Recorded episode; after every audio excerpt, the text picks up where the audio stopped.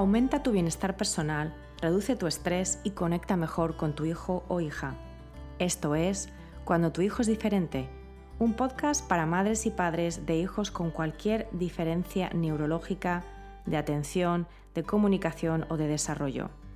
Yo soy Magui Moreno y te doy la bienvenida a este programa donde comparto herramientas, técnicas y consejos prácticos para que disfrutes de tu vida y de tu maternidad. Hola, bienvenidos a un nuevo episodio de Cuando tu hijo es diferente. Yo soy Maui Moreno y hoy te quiero hablar de un temazo que es tener o no tener más hijos cuando ya tenemos un hijo neurodiverso. Este es un tema importante y un tema que surge muchísimo en las conversaciones que tengo con muchísimas madres por redes sociales, dentro de mis grupos, de mis cursos. Y es un tema que obviamente también me ha tocado a mí por experiencia propia. Es un tema complejo porque lo ideal es encararlo desde varios niveles, no solo el mental y físico, sino también el emocional e incluso el espiritual o el trascendental. Con ánimo de ser transparente no solo sobre mi historia personal con este tema, sino con mis prejuicios y mis creencias, porque al final siempre vienen modelados por la experiencia personal, sobre todo en un tema así. Os cuento. Mi marido y yo tardamos cuatro años en tener a Adrián. Pasamos por cuatro in vitro fallidas viviendo en Túnez, en Portugal y en Mozambique, con viajes ex propósito a España y a Sudáfrica. Creo que mi cuerpo, mi mente y seguramente mi corazón quedaron traumatizados por lo que los que fueron años muy difíciles. Adrián al final fue concebido de manera natural. Él venía con su propio calendario. A los tres años de haber tenido a Adrián, mi marido quiso ir a por el segundo y yo me negué. Estábamos con la sospecha del diagnóstico de autismo y estaba convencida de que teníamos que estar al 100% con Adrián. Los años han ido pasando y no me he vuelto a quedar embarazada. Hace unos cinco años, hablando con una amiga, por fin me pude dar permiso para decir lo siguiente. No quiero dar más. Sencillamente no quiero tener otro hijo porque no quiero dar más en la faceta de madre.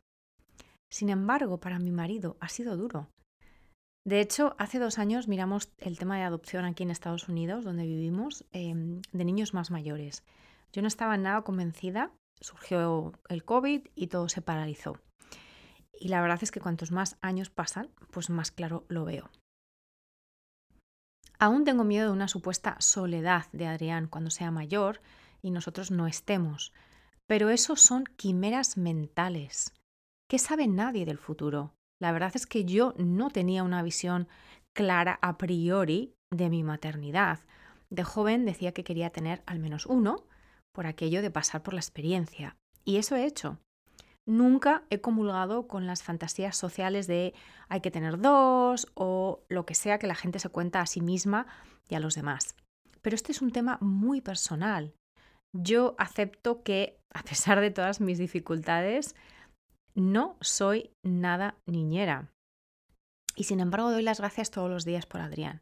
No solo porque llegó y colmó mi deseo de ser madre, sino por todo lo que me ha enseñado y me sigue enseñando. Pero no quiero más maestros. Y aunque sienta tristeza también por todo lo que no fue y todo lo que podía haber sido diferente, aunque tenga mis mini duelos en ciertos momentos, ¿no? Por ejemplo, ahora siento que estoy empezando a pasar un a transitar un mini duelo porque mi hijo pues ya se acerca a la adolescencia y dejará de ser niño.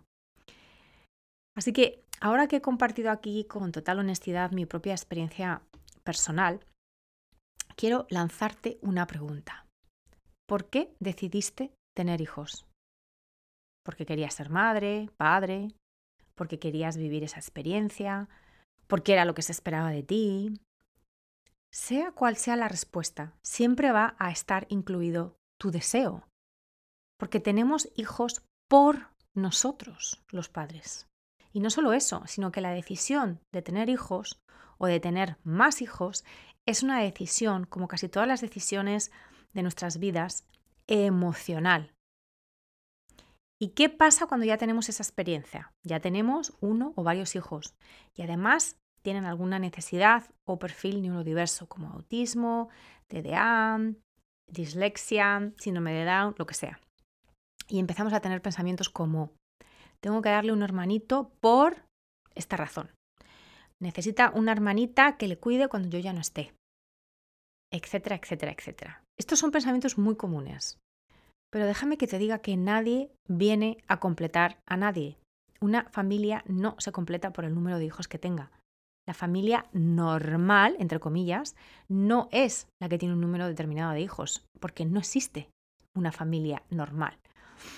El deseo de tener un hijo tiene que venir principalmente de los padres, no de la culpa que surge por lo que los demás esperan de nosotros, lo que pensamos quiere o incluso lo que nos pide nuestro hijo de neurodiverso o lo que nos dicen por ahí que es lo mejor, entre comillas, de nuevo, tanto para él o para ella, para nuestro hijo neurodiverso, los típicos le hará compañía, como para nosotros, cuando nos dicen, así se entretienen juntos.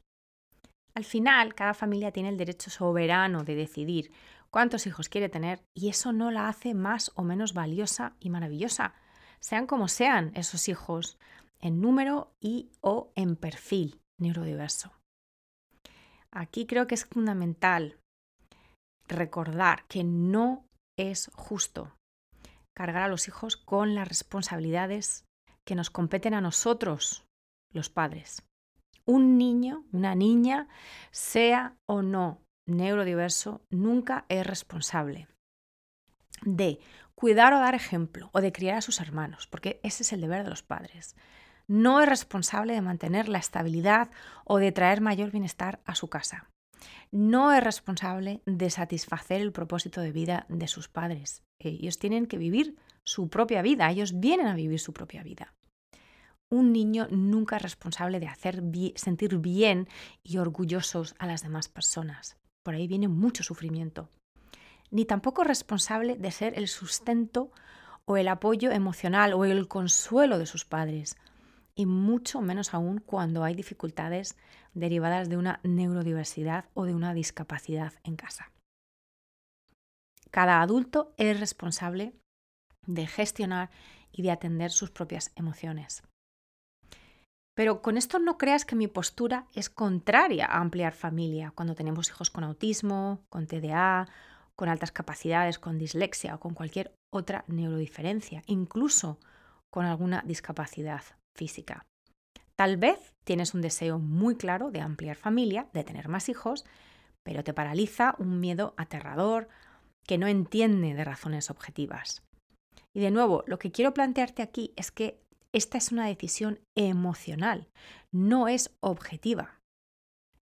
Y que la responsabilidad del porqué, el porqué de esa decisión, te compete única y exclusivamente a ti y a tu pareja. Así que dejemos de usar a nuestros hijos neurodiversos como razón de peso para tomar esta decisión, ya sea la de ampliar o la de no ampliar. Ahora bien, está claro que queremos lo mejor para nuestros hijos neurodiversos y que hay una serie de ventajas potenciales y de nuevo es importante entender que no están garantizadas, nada está garantizado en esta vida, pero son posibles de tener más hermanos. Hay unas ventajas para nuestros hijos neurodiversos también de tener más hermanos. Y hay ventajas para nuestros hijos neurotípicos, si los tenemos ya o si vienen después, de tener hermanos neurodiversos. Hay varios estudios sobre estos efectos positivos.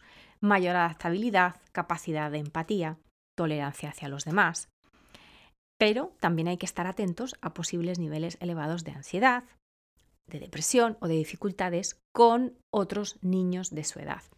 Afortunadamente, cada vez hay menos estigmatización social respecto a tener un hermano neurodiverso con necesidades específicas. Pero siempre hay que tener muy presente el entorno social y familiar del hijo neurotípico y también del hijo neurodiverso. Porque de nuevo, claro que hay efectos positivos para el hijo neurodiverso de tener un hermano neurotípico, sobre todo sociales, de flexibilidad, además de comunicación en el hogar y muchísimos otros.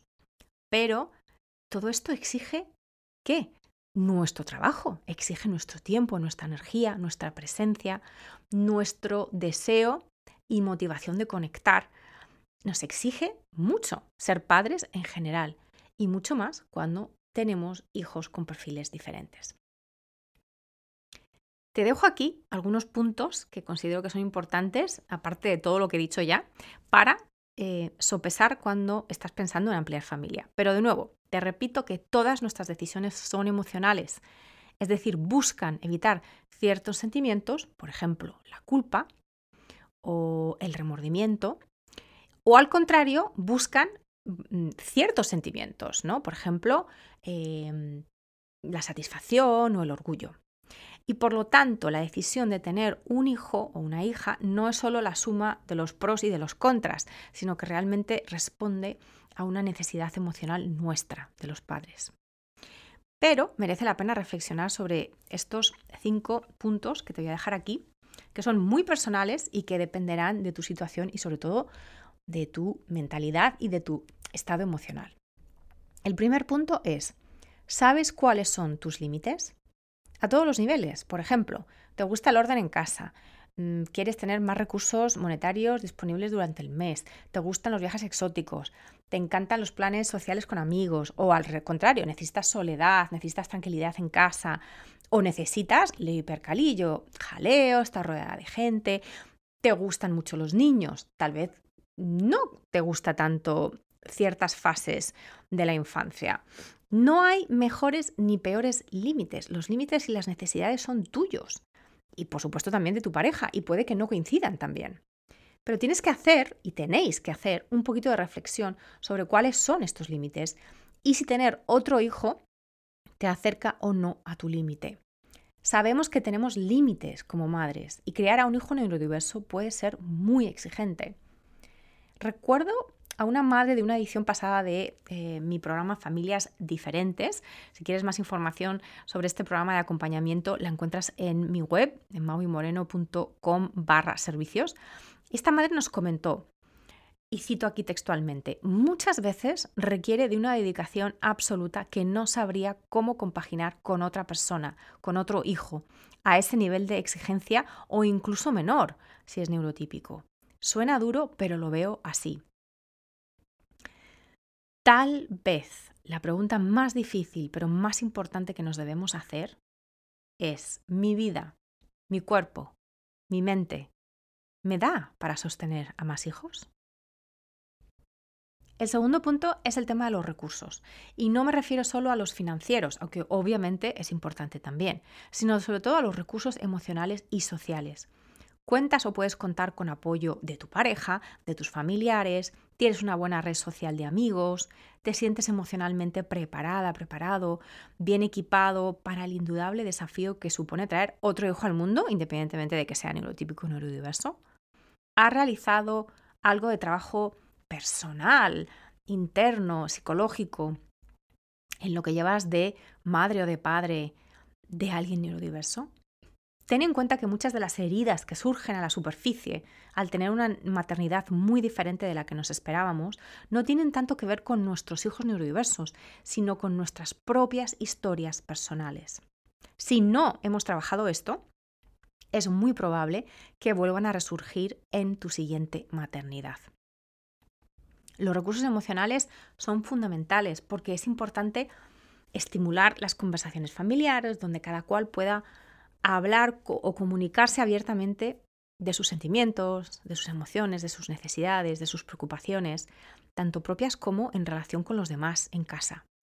Y esto es necesario para todas las familias, independientemente del número de hijos y de si son neurotípicos o neurodiversos.